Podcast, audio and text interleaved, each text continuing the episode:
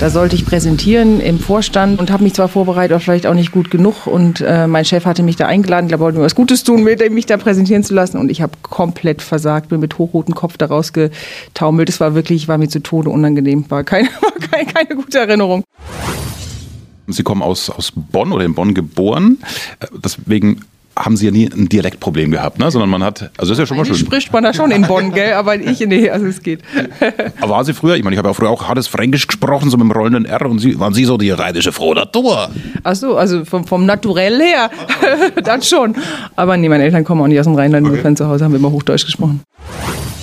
Und was kann denn schlimmstenfalls passieren? Das ist immer die Frage, die man sich stellen muss. Was ist das Schlimmste, wenn ich ihn jetzt anspreche? Also was kann der sich denken, puh, ist aber jetzt lästig? Wahnsinnig schlimm. Also dann dreht er sich um, geht weg. Und was passiert mir dann? Dann hat er sich halt umgedreht, weggegangen. Also was hält mich eigentlich davon ab, diese schlimmen Sachen, der fand mich lästig und dreht sich um. Warum soll ich das nicht versuchen? Also mir kann doch eigentlich gar nichts passieren. Ja, guter Tipp von Nina Klingspor. Das ist Nina Klingspor, Vorstandsvorsitzende der Allianz Privaten Krankenversicherung.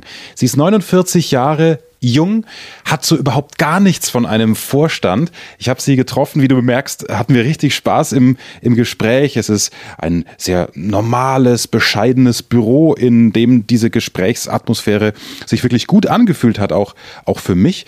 Nina Klingspor gibt dir Tipps, damit auch du lernst, zu präsentieren, Vorträge zu halten wie ein CEO. Sie spricht gleich von ihrem größten Scheitern einen Ausschnitt hast du schon gehört.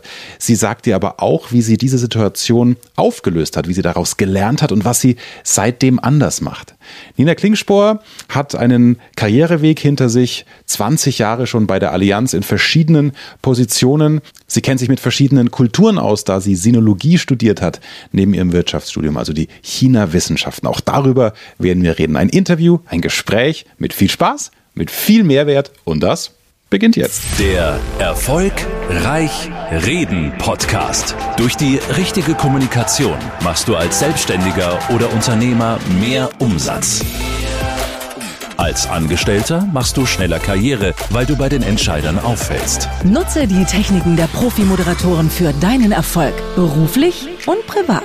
Echte Hacks aus der Praxis, die definitiv funktionieren. Lerne von Menschen, die in ihrem Business top sind. Bekannte Promis und unsichtbare Stars ihrer Branche verraten die Strategien, mit denen sie ihre Redeangst überwunden haben und durch die richtige Kommunikation erfolgreich wurden. Und hier ist der Mann, dessen Handwerk sein Mundwerk ist, Axel Robert Müller. Schön, dass du dabei bist. Heute mit einem ganz besonderen Gast. Ich weiß, ich sage das öfter, aber ich finde es tatsächlich ähm, besonders, denn was ist das größte Geschenk, das man jemandem machen kann? Oder die, die Ressource, von der es nicht genug gibt, eigentlich nach der Gesundheit, ist das Zeit. Und Zeit ist das Schönste, was äh, man geschenkt bekommt. Und deswegen freue ich mich, dass du zuhörst. Dir schenkt jetzt Nina Klingspor ihre Zeit. Sie ist Vorstandsvorsitzende der Allianz Privaten Krankenversicherung. Und sie hat echt was anderes zu tun, als über Kommunikation sich zu unterhalten. Deswegen finde ich super, dass Sie sich Zeit nehmen für meine Community. Hallo, guten Morgen. Hallo, morgen und ja, vielen Dank für die Einladung, mache ich gerne. Wir haben eine Rubrik, die klingt so. Der Erfolg Reich Reden Podcast. Dein erstes Mal. Frau Klingspor, das ist jetzt nichts Versautes. Aber jeder hatte doch mal so sein erstes Mal, an das er sich erinnert in Sachen Kommunikation. Da sind Sie jetzt völlig frei.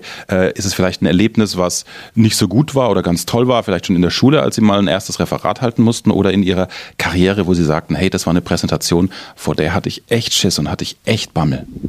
Also die erste, wo ich mich wirklich dran erinnere, wo ich Bammel hatte und die in der Tat auch gar nicht gut gelaufen ist, war äh, in meinem im Job. Und da sollte ich präsentieren im Vorstand und ja, ich hatte auch viel um die Ohren und habe mich zwar vorbereitet, aber vielleicht auch nicht gut genug. Und äh, mein Chef hatte mich da eingeladen, glaube, wollte mir was Gutes tun, mich da präsentieren zu lassen. Und ich habe komplett versagt, bin mit hochrotem Kopf da rausgetaumelt. Es war wirklich, war mir zu Tode unangenehm. War keine, war keine, keine gute Erinnerung, wirklich nicht.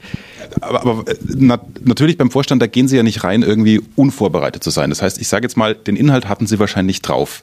Was hat dann zu dem Gefühl geführt, dass Sie sagen, ich habe es irgendwie in den Sand gesetzt?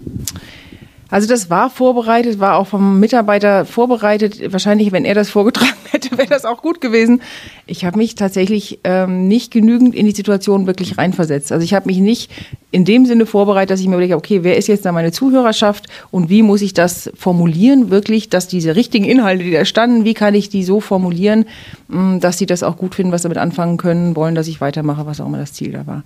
Das habe ich nicht gut genug gemacht.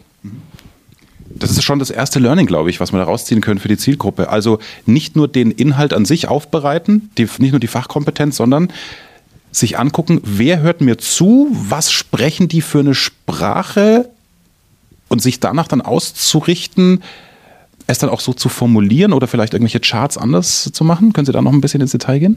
Ja, ich glaube, das ist total wichtig, dass man sich vorher überlegt, was will ich eigentlich erreichen? Also was soll, wenn der Vortrag vorbei ist, was soll da anders sein als vorher? Was sollen die denken? Was sollen die mitnehmen? Was sollen die tun? Also was ist das Ziel der Übung? Was will ich von denen? Und dass man das daran auch ausrichtet. Richtiger Inhalt, sachlich, fachlich richtiger Inhalt kann manchmal auch sein, ist aber selten. Eigentlich will man ja irgendwas von denen. Ähm, und das muss man sich überlegen und daran ausgerichtet dann auch den Vortrag aufbauen. Sei es die Folien, sei es aber auch, wie man redet, was man redet, wie man es am Ende nochmal zusammenfasst und all, all diese Themen.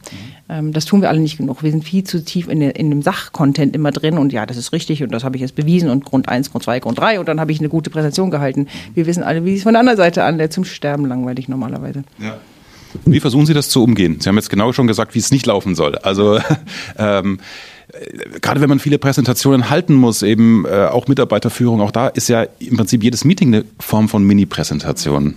Ja, das stimmt. Also am Anfang, als ich dann angefangen habe, mehr zu präsentieren, habe ich in der Tat für, ich hatte, das war nicht so häufig natürlich, da konnte ich mir das dann auch noch zeitlich sozusagen leisten.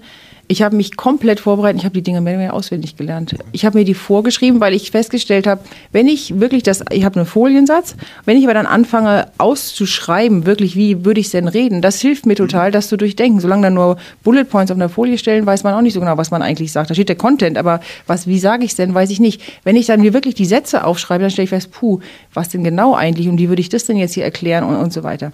Und dann habe ich also angefangen, mir die Rede sozusagen zu schreiben, nicht in einer, in einer druckreifen Form, mhm. sondern so, wie ich sie halt auch auch sprechen würde. Und habe dann gemerkt, dass ich natürlich auch sehr aufgeregt bin und dass mir das dann nicht mehr einfällt, wenn ich da vorne stehe. Und dann habe ich angefangen, tatsächlich die, also die ganze Rede auswendig zu lernen. Das war nicht so, dass ich die dann, also ich lerne leicht auswendig, es hat mich jetzt auch nicht so viel Zeit gekostet, aber also, was ich wirklich jedem empfehlen würde vor wichtigen Reden, wenn man nicht so viel geübt ist, ich würde mir die selber halten. Ich würde die mir drei, viermal abends vor dem Spiegel halten.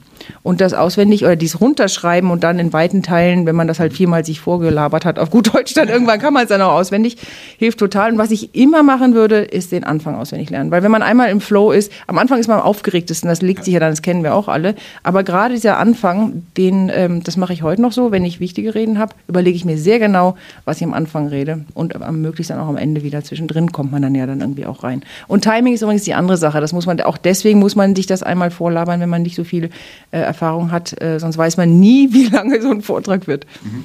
Ich bin so dankbar, dass Sie das äh, mal sagen, weil äh, ich glaube, meine Community kann es von mir schon nicht mehr hören. Es gibt so in diesem Rhetorik Trainer und Kommunikationscoach mag so diese zwei Ansichten. Die einen sagen, hab den Anfang auswendig drauf, das bestätigen sie, das ist auch meine, mein Credo. Und die anderen sagen, ah, völliger Quatsch, nichts auswendig lernen, weil dann denkst du nur, oh, okay, hoffentlich fällt's mir ein. Aber beim Anfang auswendig lernen geht's ja nicht um die ersten zehn Minuten, klar, das wäre viel, sondern um diese ersten 30 bis 60 Sekunden. Ne? Absolut, so ist es. Und was ich jetzt, äh, was mich mehr und mehr dann auch, wenn man sicherer wird, wenn man dann auch selber aufpasst, wenn man vor, zuhört, denkt man immer mit, das war jetzt gut, das war schlecht, warum war denn das eigentlich gut, was kann ich mir abgucken? Was natürlich immer am allerbesten ankommt, ist Lachen. Also das kennen wir doch alle, wenn wir aus dem Vortrag rauskommen, wir haben ein paar Mal gelacht, sind wir gut gelaunt, fanden den Vortrag super. Wenn der jetzt brillant war, dann fanden wir das auch ganz gut, aber wenn er noch lustig war, fanden wir ihn definitiv besser. Also gerade am Anfang ist es wirklich cool, wenn man äh, mit einem Lacher auf die Bühne kommt oder wenn man am Anfang in der Einleitung irgendwas sagt, was das Ding ein bisschen auflockert, was natürlich auch zeigt, dass man souverän ist. Wenn man gleich zum Anfang schon einen Witz machen kann, dann hat man natürlich keine Angst vor dem Vortrag, merkt jeder Blinder mit dem Krückstock. Also wenn man sich vorher, äh, und zwar situativ, kommt immer am besten an, irgendein Witzlein überlegt, ähm, schlimmsten Fall auf dem Rücken der Vorredner, das geht immer. ist nicht so sympathisch, aber funktioniert meistens. Ähm, dann das, das, das finde ich auch äh, sehr gut. Da, da habe ich mal was, was, was gesagt. Das ist nicht sehr sympathisch, wobei, wenn man schon ein bisschen bekannt ist in der Firma, kann man es dann machen. Äh, wenn jemand vor mir spricht oder drei Redner, sage ich, So, vielen Dank an meine drei Vorgruppen. Ja, ja, ja, genau. Sowas zum Beispiel. Oder ja, ja, ja. Es ist nicht so sympathisch, aber wie gesagt, als Notnagel funktioniert es auch, aber besser ist natürlich, man hat irgendwas anderes. Ähm, ja. Und mein Tipp ja auch an, an dich, ähm, versuch zu gucken, was dein Thema für eine Auswirkung hat. Also Beispiel, mein Lieblingsbeispiel ist, äh, man kann entweder sagen, hallo, heute erzähle ich euch etwas über die Vererbungslehre. Oder man kann anfangen und sagen, hallo, Heute sage ich euch, warum euer Nachbar so hässlich ist. Ja, genau. Das wäre der, der Witz zum Anfang. Genau. Der, genau, natürlich. Also am Anfang irgendwas, was Aufmerksamkeit heischt, wo man nicht noch ein langweiliger Vortrag, häufig in so Konferenzen, wo ein Vortrag am anderen kommt. Also irgendwas, was die so ein bisschen rausreißt, dass sie einem erstmal zuhören. Dazu würde ich wirklich sehr, sehr raten. Genau, langsam sprechen ist natürlich auch so, dass man merkt schon mein Thema, aber ich rede. genau. Sie sprudeln ja. Das ist wahrscheinlich auch eine so Ihre größten Herausforderungen, oder? Meine nämlich auch. Immer zu schnell, immer zu schnell. Ist bis heute so bei mir merken die Menschen, dass ich aufgeregt oder nervös bin, also die, die mich kennen, dass ich noch schneller bin. Also ich habe Gott sei Dank kein Schwitzlampenfieber, äh, keine Magenverstimmung, sondern ich bin zu schnell. Gerade auch wenn ich bei, bei Unternehmen wie bei der Wirtgruppe die Führungskräftekonferenz äh, moderiere oder deren Kongress, wo ich merke, okay, da sitzen jetzt schon 1500 äh, Geschäftsführer im Publikum und denen will ich was mitgeben. Die wissen, ich bin extern. Ähm, trotzdem will ich Teil sein und natürlich auch darstellen, dass ich mich gut vorbereitet habe. Und dann bin ich zu schnell. Und dann merke ich aber, oh, ich bin zu schnell. Wie, wie, wie geht es Ihnen bei so Gedankenspiralen, wenn man merkt, man kommt so ein bisschen mal aus dem Konzept raus? Ähm, dann ist das ja wie eine Abwärtsspirale, wenn man denkt, oh Mist, Jetzt, denken, jetzt merken die, dass ich aus dem Konzept bin und dann denkt man nur noch drüber nach, dass man aus dem Konzept ist. Was haben Sie, haben Sie da auch so, so Notanker oder irgendwelche äh, Ausflüchte, zum Beispiel wie Ablenkungsmanöver, dass man mal ein Glas Wasser trinkt, um sich selbst zehn Sekunden zu verschaffen, um wieder in die Spur zu kommen. Können Sie da was mitgeben für die Community? Also ich bin ganz ehrlich, ich habe das eigentlich nicht. Es passiert mir nicht, dass ich aus der Spur komme. Ich kann mich nicht in den letzten zehn Jahren erinnern, dass mir das passiert ist. Manchmal wird man zu lang, man verhakt sich dann ein bisschen im Thema, dass man zu sehr ins Detail geht. Aber dass ich hier wirklich, also, aber ich habe eigentlich noch nie was gesagt, wo ich dachte, oh ja, puh, jetzt, wie komme ich da wieder, wieder raus? Das ist mir nicht passiert. Passiert halt auch da nicht, wenn man im Thema fit ist. Ne? Wenn man also viele Fachthemen hat, das ist so, glaube ich, der Schlüssel und die Vorbereitung. Ich wollte gerade sagen, das hängt auch wirklich, dass man sich eben nochmal vorher sehr genau überlegt, was man sagen will. Dass man das wirklich äh, durchdekliniert, dann, dann passiert das auch nicht. Ich mache das heute noch. Wir hatten gerade jetzt Jahresauftakte, ähm, Tagungen, da muss ich den Vortrag auch sehr oft halten, in verschiedenen auch. Da habe ich mir einmal vorher komplett überlegt, was ich, was ich sagen will. Und dann, dann passiert es eigentlich auch nicht. Sie haben, ähm, Sie kommen aus, aus Bonn oder in Bonn geboren. Äh, deswegen haben sie ja nie ein Dialektproblem gehabt, ne? sondern man hat, also das ist ja schon mal schön. spricht man da schon in Bonn, gell? aber ich, nee, also es geht. Aber waren Sie früher, ich meine, ich habe ja früher auch hartes Fränkisch gesprochen, so mit dem rollenden R und Sie, waren Sie so die rheinische Frau Natur? Ach so, also vom, vom Naturell her, dann schon. Aber nee, meine Eltern kommen auch nicht aus dem Rheinland, okay. insofern zu Hause haben wir immer Hochdeutsch gesprochen. Sie haben äh, äh, Wirtschaft studiert, ich glaube Volkswirtschaft und Sinologie, also die China-Wissenschaft. Sie haben auch in Taiwan äh, mal eine Zeit lang gelebt das ist ja eine ganz andere Kultur zu unserem Kernthema. Wie, wie, wie präsentieren oder wie kommunizieren denn äh, die Menschen dort? Also, äh, dass man anfängt, einen Witz zu halten und dann zu einem Sachthema zu kommen, ist wahrscheinlich ganz, ganz anders. Oder hatten, hatten Sie da nicht so viele äh, Präsentationen? Oder ich weiß nicht, war das, war das noch im Rahmen des Studiums? Ja, nee, ich hatte keine einzige Präsentation, okay. kann mich nicht entsinnen. Ich habe noch studiert und habe dort, äh, war da an der Uni. Ähm, insofern, nee, zum Thema Präsentieren kann ich da nicht wirklich was sagen, aber zur Kommunikation ist natürlich schon ganz anders und vor allem, wenn man neu hinkommt, man weiß man es natürlich auch nicht so richtig. Also ist man so wie auf Eierschalen laufen, weil man eben einfach immer vorsichtig sein muss. Aber ich glaube, genau das ist es auch, dass man zuhört, vorsichtig ist, äh, reinfühlt, immer alle, alle äh, Fühler ausgestreckt hält, wie reagiert denn der andere. Man kann zwar die Reaktion vielleicht nicht immer richtig einordnen, aber zumindest man merkt, da ist eine Reaktion und wirklich eben zuhört und vorsichtig ist. Aber das lernt man dann, wenn man in eine ganz fremde Kultur geht, hilft einem natürlich aber genauso gut auch hier, weil das sollte man ja eigentlich eigentlich immer tun, wenn man erfolgreich ist. Äh, gucken, wie die andere Seite reagiert und das also für sich nutzen hört sich ja sehr, sehr mhm. taktisch an, aber ein Stück weit äh, halt äh, mit ins Kalkül einziehen und darauf reagieren. Das ist es eigentlich. Mhm. Äh, das Schöne ist im, im, im, Podcast, ich kann Ihnen zuhören und jetzt äh, schon ein Thema aus diesem Satz äh, anknüpfen, was ich erst später geplant hatte. Ich will aus an sich langweilen mich diese Moderatoren und Interviewer, die, die diese Mann-Frau-Nummer irgendwie spielen. Ähm, Finde ich wahnsinnig ermüdend. Ne? Sehe ich auch so, genau. genau. Ähm, beim Thema Netzwerken, glaube ich, ist es noch ein Stück weit äh, legitim, äh, wenn man sagt, man, man hört den anderen zu, um dann einen auch positiven Vorteil ja. für sich zu generieren, macht ja Sinn. Und das ist, glaube ich, schon noch der Unterschied. So dieses, die Männer vermarkten sich einfach ein Stück weit lauter und besser äh, als Frauen zumindest früher. Haben Sie da, deswegen formuliere ich die Frage dann eben anders, einen Unterschied inzwischen auch in der, in der Kultur äh, festgestellt, dass auch Frauen Gott sei Dank endlich gelernt haben, gerade wenn sie den Karriereweg noch, noch beschreiten, ähm, dass diese Selbstvermarktung einfach doch wichtiger ist, als, als, als sie es früher anerkannt haben, vielleicht kann man so sagen. Ja, ich glaube, das ist sehr vielschichtig und äh, da ist Frau nicht gleich Frau und Mann nicht gleich Mann. Da gibt es natürlich auf beiden Seiten Unterschiede. Es gibt Frauen, die auch äh, genauso selbstbewusst ähm, da auftreten und, und auch so viel Zeit auf Selbstvermarktung äh, und Ressourcen allokieren, äh, wie Männer das auch tun. Aber im Durchschnitt würde ich auch sagen, dass Frauen das weniger tun als Männer.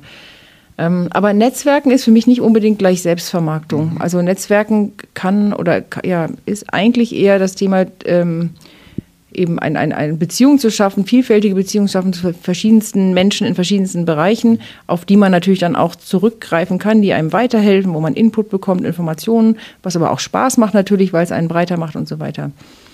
Ähm, sich selbst zu vermarkten und, und ähm, eben sehr äh, über das, was jetzt für, zur Erreichung eines, eines naheliegenden Zwecks notwendig sein, immer sich selber darzustellen, das ist eigentlich nochmal ein anderes Thema. Aber dann nehmen wir das jetzt mal als Beispiel. Also indem Sie ja jetzt tatsächlich völlig meiner Meinung nach richtig sagen, hey, fang irgendwie mit einem Schmunzler oder einem Gag an bei einer Präsentation. Das ist ja schon eine Form von Vermarktung dass sich dann bei Kollegen oder in einem, in einem Netzwerk, in einem Branchenverband dann auch rumspricht, ah, die Klingspur hält einen Vortrag, ähm, bei der ist auch immer ganz lustig, da gehe ich hin. Also das ist ja dann was, was auf ihr Image einzahlt und irgendwann, wenn es um den nächsten Job oder um den nächsten Kontakt geht, stehen sie dann da einfach mehr auf dem Zettel als der, der sich da nicht so die Gedanken macht. Ja, das, das stimmt. Da bin ich, das, da haben Sie vollkommen recht. Ähm, aber dass, dass man attraktive Reden hält, wo Leute gerne zuhören, das ist halt ein Skill, den man haben sollte als Manager, wenn man, wenn das zum, zum Job ja. dazugehört, Vorträge zu halten das ist einfach gute Vorträge halten. Das ja. ist die, das Selbstvermarktung ist, weiß ich nicht. Okay, dann, dann, dann war das das Wort, an dem Sie sich so ein bisschen gestoßen haben. Okay, dann, dann zieh ich zurück. Selbstvermarktung ist für mich, wenn es jemand um, um, um der Vermarktung willen selber darstellt, okay. wo es nicht dem Zweck dient, mhm. sondern wo er, weiß nicht, das Meeting fängt an und da sitzen fünf Leute am Tisch und drei erzählen erstmal, wie toll sie sind. Ja. Hat aber mit dem Zweck des Meetings erstmal nichts zu tun, tut auch nichts zur Sache und verlängert das Ding unnötig. Das ist Selbstvermarktung. Das ist Pfauenratschlagen einmal, bevor man, bevor man, äh, und das kommt natürlich schon vor. Und das kommt bei Männern mehr vor als bei Frauen. Das stimmt. Das man kann ja auch mal ein Klischee hinterfragen und bestätigen, ja, ich glaube, das ist dann auch tatsächlich so. Das ist, äh, das ist wirklich so. Hatten Sie auch mal Vortragstraining oder Rhetoriktraining? Ähm, hat man sowas gerade bei Trainee-Programmen, was Sie hier bei der Allianz, glaube ich, auch durchlaufen haben? Gab es immer wieder, ja. Doch, also wir haben ja immer wieder Trainings und da ist zum Teil auch Rhetorikprogramm dabei. Ich habe Vertriebsschulungen gemacht, weil ich auch ein paar Jahre im Vertrieb war. Das war wirklich das, wo ich am aller, allermeisten mitgenommen habe, muss ich sagen. Also das war so auf den Punkt und äh, so stark also rhetorische Mittel, womit man Leute einfangen kann, wie man Leute auch, also manipulieren ist jetzt natürlich negativ, aber im Sinne von Vertrieb ist ja genau das, was man will, dass er am Ende das Ding kauft. Ähm, das war toll. Da habe ich wirklich am aller, allermeisten mitgenommen. Zum Beispiel auch die hypothetische Frage, ne? Äh, lieber Kunde, was wäre, wenn wir ihr. Angenommen war unser Satz. Genau. Der bringt irgendwas, nee, kann ich nicht kaufen, weil. Okay, nur mal angenommen, der Einwand wäre weg. Würden Sie dann das Produkt kaufen? Dann kommt der zweite, der dritte, weiß man, okay, er will eigentlich nicht, weil irgendwas Tieferes da ist, ne? Und so weiter. Also da tolle, tolle meine These ist ja, die beste Schulung, wenn man jetzt nicht Geld ausgeben will für Persönlichkeitsentwicklungsseminare, was ja jetzt wirklich boomt und noch immer größer wird, der Markt ist, äh, geh Vertrieb, geh in den Vertrieb, weil du hast permanent damit zu tun, dass du zurückgewiesen wirst, dass du abgelehnt wirst und du lernst, Dinge nicht persönlich zu nehmen. Ne? Ähm, was hat Sie denn im, im Vertrieb am, am meisten weitergebracht? Äh, dieses unmittelbare Feedback, dass man immer sofort die Schleife bekommt, entweder man war halt erfolgreich oder nicht. Und äh, man kriegt aber auch das positivste Feedback. Das Schönste ist, und Kunden sind da sehr freigebig. Wenn die, wenn die, wenn die zufrieden sind, dann sagen die das auch. Also ich habe das meiste Lob im Vertrieb bekommen von den Kunden. Aber auch natürlich bin ich auch abgeblitzt. Ähm, also das ist so eine direkte Feedback-Schleife, sonst haben wir die in der Firma, sind wir doch höflich zueinander und, und, und sagen uns das nicht so direkt. Da kriegt man es echt positiv wie negativ um die Ohren und das macht, also ich mache total gern Vertrieb. Jetzt sind Sie als äh, Vorstandsvorsitzender eines großen Versicherers äh, der Allianz Privaten Krankenversicherung ja auch immer mehr im Blickpunkt, als Sie es vielleicht vorher als Finanzvorständin waren. Wie hat sich denn da die Kommunikation mit Ihnen verändert? Also merken Sie, ähm, auch von der Antenne her kriegt man immer mehr mit, okay, das ist wieder so ein Schleimer, der, der schleimt sich an mich hin und nee, der hat aber wirklich eine Idee und der findet mich wahrscheinlich wirklich gut. Also das stelle ich mir ganz schwierig vor, so ähnlich wie bei, bei Popstars, ne? die irgendwie anfangen zu daten, okay, findet die Frau mich jetzt toll oder findet den Popstar toll? Ja, das ist in der Tat so, wobei ich hatte das noch stärker, als ich das äh, Office unseres Vorstandsvorsitzenden geleitet habe, zwei Jahre lang.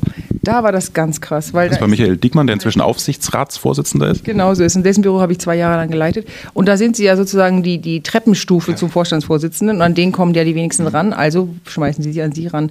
Und ich hatte wirklich so viele Freunde in den zwei Jahren. Ich habe mir immer überlegt, wie lange da, was ist wohl, also wenn ich mir die so anschaue, hier alle, wie die da sind, wer von denen ruft mich denn noch an, wenn ich äh, mal irgendeinen anderen Job habe? Und so genauso war es dann auch. Also da habe ich das, dieses Gefühl habe ich jetzt auch, aber da war das noch viel extremer, weil sie ja Nobody, wenn sie da hinkommen und sie sind Nobody, wenn sie rau, aber zwischendrin scheinen sie wie ein Stern und sind sehr beliebt. Das war wirklich komisch. Und wie lernt man sich da abzugrenzen? Weil also das, da kenne ich sie zu wenig. Was, was ist Nina Klingspor da für ein Charakter? Also ich tue mich schon manchmal schwer, bin an sich ein, auf der Sachebene ein sehr direkter Mensch, will aber den Leuten irgendwie nicht, nicht wehtun. Und sie mussten ja laufend jemandem wehtun und sagen, nee, Termin wird schwierig. Ja, also da wird man dann sehr schnell. Ja. Man denkt, sagen wir so, der, der Chef ist der, der, der Vorstandsvorsitzende und man ist dafür da, dessen Leben zu optimieren und ihm das Leben leichter zu machen. Und das ist die einzige Zielfunktion. Und, und dann, dann kann man auch in dem Sinne das sehr, sehr finde ich, auch sehr sachlich natürlich tun und in seinem Sinne agieren. Sie sind ja nur ein verlängerter Arm. Sie sind, wie gesagt, Sie sind Nobody. Die einzige Macht, die ja. Macht ist der, ist der Job, nicht Sie. Und ja. sie, sie üben nur diesen Job aus und nach ihnen wird ihnen ein anderer ausüben. Das darf man nie verwechseln. Ähm, also insofern ist man da nur ausführender, verlängerter Arm des Vorstandsvorsitzenden. Mhm. Was finden Sie so spannend selbst als Vorstandsvorsitzende? Ist es, ähm, also wie gesagt, ich glaube, Sie sind jetzt, wirken zumindest auf mich nicht wie so ein extremer Machtmensch, der sagt, ich brauche jetzt die Position für mein Ego bis zur Rente. Äh, ich glaube, Geld ist es in dem Fall auch nicht unbedingt, weil Sie haben vorher, glaube ich, auch schon vernünftig verdient. Ist es dann da dieses Gestalten und ähm, Dinge voranbringen, so wie man selber Lust hat oder weil man sagt, oh, ich habe tolle Mitarbeiter, die besten Ideen nehmen und die dann einfach vorantreiben. Was ist geil am Vorstandsvorsitzenden-Job? Dass, dass, ähm, dass man ja so viel Einfluss hat, beziehungsweise, also was am allermeisten Spaß macht, ist, wenn man merkt, dass man das Beste aus dem Team rausholt, dass man die Leute motiviert und dass dadurch, dass man mit denen zusammenarbeitet und, und ein Umfeld schafft, dass da Ideen sprudeln, dass da Initiativen rauskommen, dass da Kräfte freigesetzt werden. Man merkt, dass der ganze Laden drängt nach vorne und stürmt nach vorne. Und man hat man hat dazu beigetragen, indem man das Umfeld dafür geschaffen hat. Das ist das, was am aller, allermeisten Spaß macht. Weil man, wie ich bin einer und die Mitarbeiter sind Hunderte. Also was können sie eigentlich ausrichten? Mhm. Sie können nur ein Umfeld schaffen, wo die, wo die ähm, Kräfte freigesetzt werden. Das ist das, was am meisten Spaß macht. Und spannend ist auch, glaube ich, wie man beäugt wird. Ich habe ähm, neulich für den Audi-Mitarbeiter-Podcast Hildegard Wortmann interviewt. Sie ist äh, Marketing- und Vertriebsvorständin bei Audi Deutschland. Und sie sagt, so der, sie hat gespürt in den ersten Tagen und Wochen, immer diesen fragenden Satz, ja, was macht denn die Wortmann da? Ne? Also man steht ja unfassbar unter Beobachtung. Das, das ist wirklich wahr. Also alles, was man macht, das muss man also auch internalisieren. Am Anfang merkt man es natürlich gar nicht, hat für viele dann eine Bedeutung. Und man geht irgendwie über den Flur, man grüßt vielleicht nicht, weil man gerade in Gedanken versucht und denkt, oh, die hat nicht gegrüßt und so. Also da muss man schon ähm, sich unglaublich disziplinieren. Mhm. Und ähm, ich finde wirklich, dass man das, was man, das ist mit das Wichtigste, das, was man von anderen erwartet und was man predigt, muss man selber tun. Sonst ist man komplett unglaublich unglaubwürdig. Und deswegen darf man auch nur predigen Dinge, wo man, wo man wirklich dahinter steht, sonst, sonst ist es, sonst tut man es ja auch nicht und so weiter. Und das sind kleine Dinge, wie hier die Tür zum Beispiel offen stehen lassen äh, vom Büro, dass jeder da rein, direkt reinkam und, und, und dass man direkt ans Telefon geht und all diese Dinge. Das hat dann Signalwirkung oder auch Duzen, solche Themen, das ist natürlich alles äh, Signalwirkung, die, ähm, die, die, die wichtig und gut ist, finde ich. Und das ist ja das Thema nonverbale Kommunikation. Deswegen finde ich, passt das auch wunderbar in unseren Podcast rein. Früher war ja Vorstand sein, das war so der, der ältere Herr mit der Zigarre neben dem grauen Telefon. Ja, da war das Büro verqualmt. Und ich habe, weil Sie es gerade sagen, auch mich ertappt, als ich ähm, mal vor, vor ein paar Monaten das erste Mal bei Ihnen äh, rein bin.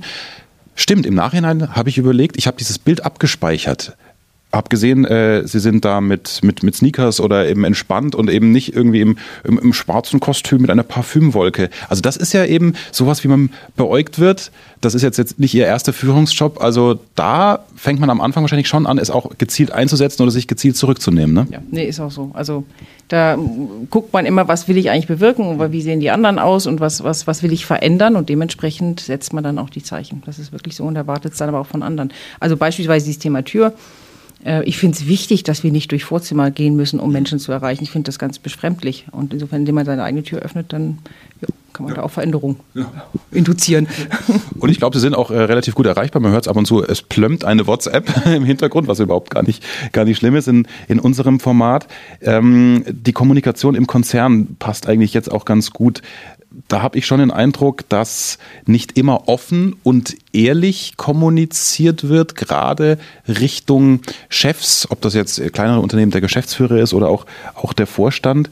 Ähm, und ich habe das Gefühl, dass der Vorstand auch damit ja die Probleme gar nicht so lösen kann oder eine Lösung anstoßen kann, weil der Mitarbeiter sich vielleicht gar nicht traut, es nach oben anzusprechen, weil er Angst hat, dass es auf ihn zurückfällt.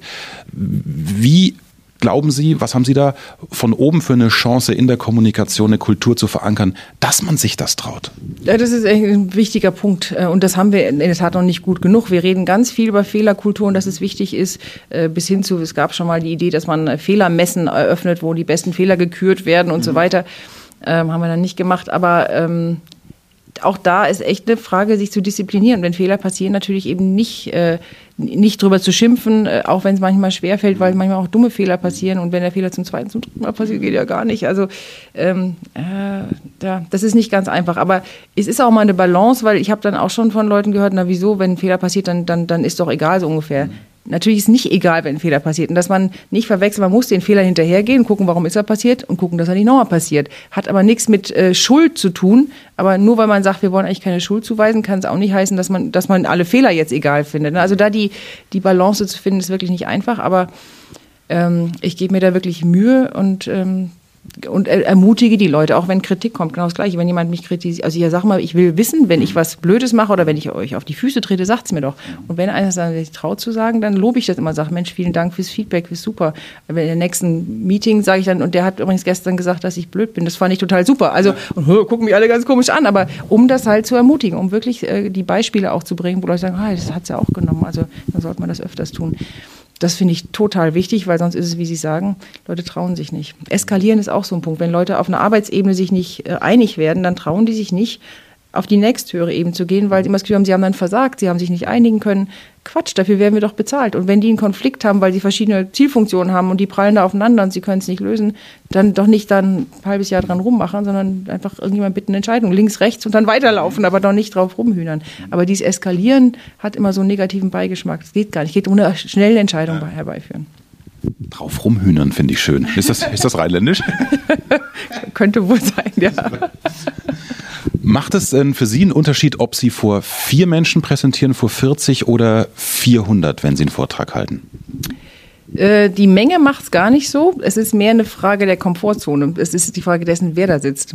Wenn das jetzt 400 ähm, sind von einer Sorte, mit denen ich schon öfters zu tun habe, die ich halbwegs einschätzen kann, dann macht mir das mittlerweile gar nichts mehr aus. Wenn da jetzt 400 Staatschefs sitzen würden, dann würde ich, hätte ich ein kleines Problem. Also es ist immer, ich finde, man arbeitet im Laufe der so Komfortzonen. Und jedes Mal, wenn man eine genommen hat, festgestellt, puh, die kochen eigentlich auch nur mit Wasser und äh, dann ist es mit der wieder gut. Wenn dann etwas Neues dazukommt, dann ist man sich wieder unsicher. Mein Tipp äh, gegen Lampenfieber und eine natürliche Aufregung, die ja auch gut ist, dass man im Fokus ist und in, in die Spur kommt, in die Stimmung kommt, ist natürlich die gute Vorbereitung. Haben Sie noch so vielleicht Rituale, wo Sie sagen, hey, das hilft mir vor einer wichtigen Präsentation, wo es jetzt echt um was geht, wo Sie vielleicht auch ein Stück weit nervöser sind als sonst? Also ein Kollege hat mir euch gebeichtet, er geht immer Zähne putzen und Haare kämmen. Der hat auch nicht mehr viele Haare, muss man dazu sagen. Fand ich sehr komisch. Äh, nee, habe ich eigentlich nicht. Ich bin so, dass ich vorher mich entspanne. Also ich denke dann, ich mache eine gute Vorbereitung, aber danach denke ich auch echt nicht mehr dran, versuche auch gar nicht mehr dran zu denken, weil man steigert, also tendenziell, ich glaube, ich würde mich dann reinsteigen, würde nur noch aufgeregter werden. Lieber an was anderes denken, wenn man da sitzt, vielleicht Vorrednern zuhört, bevor man selber dran ist, den Vorrednern zuhören, äh, höchstens noch an dem Einstiegsjoke rumfeilen, aber ansonsten sonst auch nichts. Würde ich ähm, wirklich weglassen. Und sich abends natürlich vorher nicht betrinken, sondern da auch versuchen, Schlaf zu finden. Geht das immer? Ähm, nein. Also mit dem Betrinken, also das kann man weglassen, aber ich, ich merke einfach, ich schlafe unruhiger, wenn was ganz Wichtiges ist. Und ich, ich habe noch kein Mittel gefunden, da rauszukommen. Ja. Da bin ich echt gesegnet. Okay. Ich bin wirklich gesegnet mit tiefem, ruhigem Schlaf. Ich lege mich hin, mache die Augen zu und schlaf ein. Ziemlich egal, was am, am nächsten Tag, das habe ich nicht. Aber ja, mit dem, äh, was stimmt, manchmal ist abends vorher eine Veranstaltung und dann ja. müssen sie eigentlich auch, weil sie müssen natürlich nicht trinken, aber sie, das ist eine gesellige Abend und dann immer zu sagen, okay, nee, ich, ich morgen ist ja eigentlich und so weiter, das ähm, funktioniert nicht immer, wenn ich ehrlich bin. Also Sie haben schon, schon viel mitgegeben, auch äh, der Community, wie man sich richtig vorbereitet, äh, den Anfang auswendig drauf haben, etc. Das sind schöne, schöne Nuggets, wie das, wie das heißt, die, die jeder auch jetzt am Beispiel von Nina Klingspor, glaube ich, auch auf sich übertragen kann oder es dann auch glaubt, wenn es nicht vom Axel kommt, sondern von den Gesprächspartnern. Das Thema Netzwerken hat auch mit Kommunikation zu tun, das haben wir jetzt schon grob angesprochen, aber da kriege ich oft Fragen, Mensch, bei Veranstaltungen selbst innerhalb eines Unternehmens, also diesen Podcast hören, klar Angestellte, auch Führungskräfte, aber eben auch, auch Selbstständige, die, die Dienstleistungen anbieten, eine One-Man-Show sind und die sagen, ich, ich traue mich einfach nicht so irgendwie dann in der Kaffeepause auf andere zuzugehen, obwohl das irgendwie wichtig wäre. Ähm, sind Sie da auch gesegnet, dass Sie da einfach schon immer, vielleicht auch durchs Rheinland, wo man ja klischeetechnisch offener ist, auf andere zugeht? Ich finde, in der Kölner Straßenbahn zum Beispiel stimmt es, ja, da ist man sofort im Gespräch. Ja? Ähm, oder haben Sie einen Tipp, wie, wie man da so diese Hemmung überwindet oder was hat Ihnen da geholfen? Ja, das ist eine gute Frage. Also früher war ich da nicht so hemmungslos in Anführungsstrichen, wie ich es heute bin. Ähm, ich glaube, da muss man sich echt überwinden. Da hat das Vertriebs, diese Vertriebsschulung auch gezeigt. Also haben wir wirklich, sind wir an die Schmerzgrenze nah an die Menschen rangegangen. Und haben festgestellt, wenn man sich auf die andere Seite setzt, was Dinge, wo man selber, man tritt einem zu nah, man kommt äh, ähm, ja, man, man ist zu direkt, was auch immer. Der andere findet das gar nicht so. Man selber hat eine viel größere Angst, jemanden irgendwie zu nahe zu treten, als das, was die Gegenüber, das Gegenüber fühlt. Und was kann denn schlimmstenfalls passieren? Das ist immer die Frage, die man sich stellen muss. Was ist das Schlimmste, wenn ich ihn jetzt anspreche? Also was kann der sich denken, puh, ist aber jetzt lästig?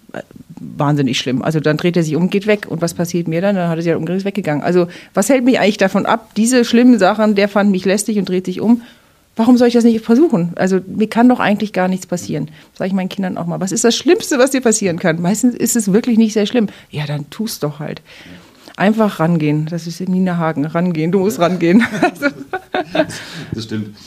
Und äh, ich möchte jetzt ich bin ja gut im, im Lob einheimsen. Frau Klingspor, ähm, können Sie mich dafür loben, dass ich Ihnen noch nicht die Frage gestellt habe, und wie haben Sie es denn bisher immer geschafft, Kinder und Karriere unter einen Hut zu bekommen? Ich lobe Sie dann, wenn Sie mir die Frage jetzt nicht noch stellen. okay. okay. Nee, meine ich, weil das ist ähnlich wie diese Mann-Mann-Frau-Nummer äh, äh, mit, mit Selbstpräsentation irgendwie. Es gibt äh, Themen, die kann man einfach, finde ich, nicht mehr hören, auch, auch in Unter Interviews, genau. Genau, was sind, was sind denn sonst noch so die, von, natürlich werden Sie von Karrierenetzwerken etc. angefragt und haben da auch in in Vereinigungen, äh, auf Veranstaltungen immer, immer ähnliche Fragen. Was sind so die Top 1, 2, 3 Fragen, die Ihnen am meisten auf die Nerven gehen? Und ich will dann auch gar keine Antwort.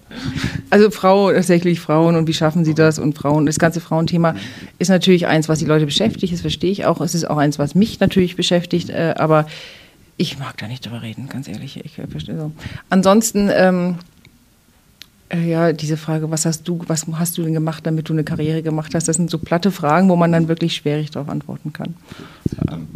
Lassen wir, da, lassen wir, das, lassen wir das weg. Ähm, aber wo kann es denn bei Ihnen jetzt noch, noch hingehen? Also man könnte jetzt sagen, okay, Vorstandsvorsitzende, da ist man jetzt irgendwie angekommen. Ähm, immer höher, immer weiter? Oder können Sie das jetzt einfach mal auch haben Sie so ein angekommen Gefühl oder ist das jetzt vielleicht doof, wenn Sie das öffentlich sagen? ja, ich muss natürlich sagen, es muss höher, weiter, schneller.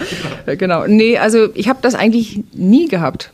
Äh, ich war immer zufrieden mit deinen Jobs. Also wirklich durch die Bank. Ein einziges Mal in der ganzen Allianz, 20 Jahren Allianz, war ich so unzufrieden, hatte überlegt, soll ich vielleicht woanders hingehen? Das dauert aber nicht lange und dann kam das nächste Jobangebot in der Allianz und dann war ich auch wieder zufrieden. Ich habe toll, ich habe wirklich so viel verschiedene Sachen gemacht in ganz vielen verschiedenen Bereichen. Es ging auch nicht immer nach oben, aber wenn nicht dann zur Seite was Neues war, auch völlig in Ordnung. Und ich war immer zufrieden mit meinem Job und ich habe auch nie groß drüber nachgedacht, was der nächste ist. Ehrlich gesagt hätte es auch nichts genutzt, weil es kam immer erstens anders und zweitens, als ich gedacht habe. Mit Karriereplanung äh, in der heutigen Zeit, ich glaube, das funktioniert auch einfach nicht mehr so gut. Hauptsache, man macht etwas. Ich habe auch nach Bauch entschieden eigentlich immer. Wenn die Angebote kamen, habe ich äh, dann Excel-Listen mit Pros und Cons und dann habe ich gedacht, pff, bringt eh nichts. Habe ich jetzt da Bock zu? Und wenn sich das so anhörte, als ob irgendwo so ein Jagdhorn bläst und der Jagdhund in mir erwacht ist, und dann habe ich es gemacht. Und dann war ich auch mal zufrieden und so ist jetzt genauso. Also den Job kann man, kann man ganz lang machen. Das ist ein toller Job, wirklich. Ja, und vor allem es ist ja auch äh, bei Ihrem Lebenslauf unfassbar, wie, wie, wie vielfältig das auch war. Also als, äh, sag mal, Sie waren ja auch die, äh, auch Zahlenfuzzi, ne, als äh, reiner Finanzvorstand. Jetzt sind Sie ja nah am Menschen dran bei einer, bei einer Krankenversicherung. Ist das dann nicht erstmal am Tag eins irgendwie auch strange?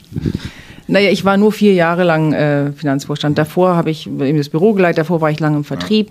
Marketing habe ich auch gemacht. Also insofern, das eigentlich war der Finanzbereich der Ausreißer und vorher war ich eigentlich immer, immer näher dran. Und ähm, das hat auch total Spaß gemacht. Das nützt mir auch jetzt ganz oft. Also ich, jeder sollte mal Finanzen gemacht haben. Das hilft einem ganz arg, die Dinge analytisch zu durchdringen.